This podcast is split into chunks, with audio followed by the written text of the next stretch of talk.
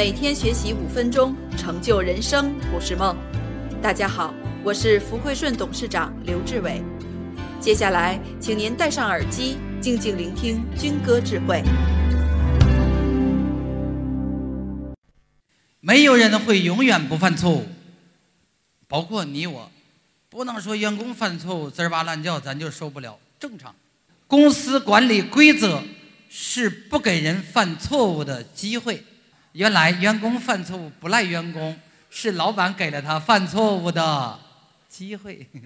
回到家里过日子，夫妻之间，老公不可能永远不犯错误，是老婆给了老公犯错误的机会。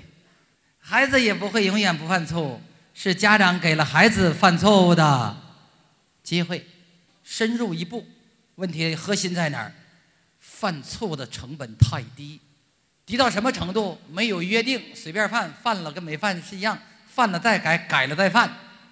如果男人想干坏事出轨，一律阉割送到宫里去，还犯不犯？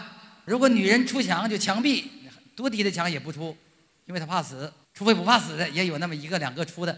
我这举这个例子，所以不要说犯错误，没有人会永远不犯错误。公司管理规则是不给人犯错误的机会。扛着旧脑袋活在新时代，每个人的思维意识都可以去到很高的。所有问题的死穴就是时代变了，你脑袋的方向是干什么呀？修己安人。所以经营自己是永恒的主题。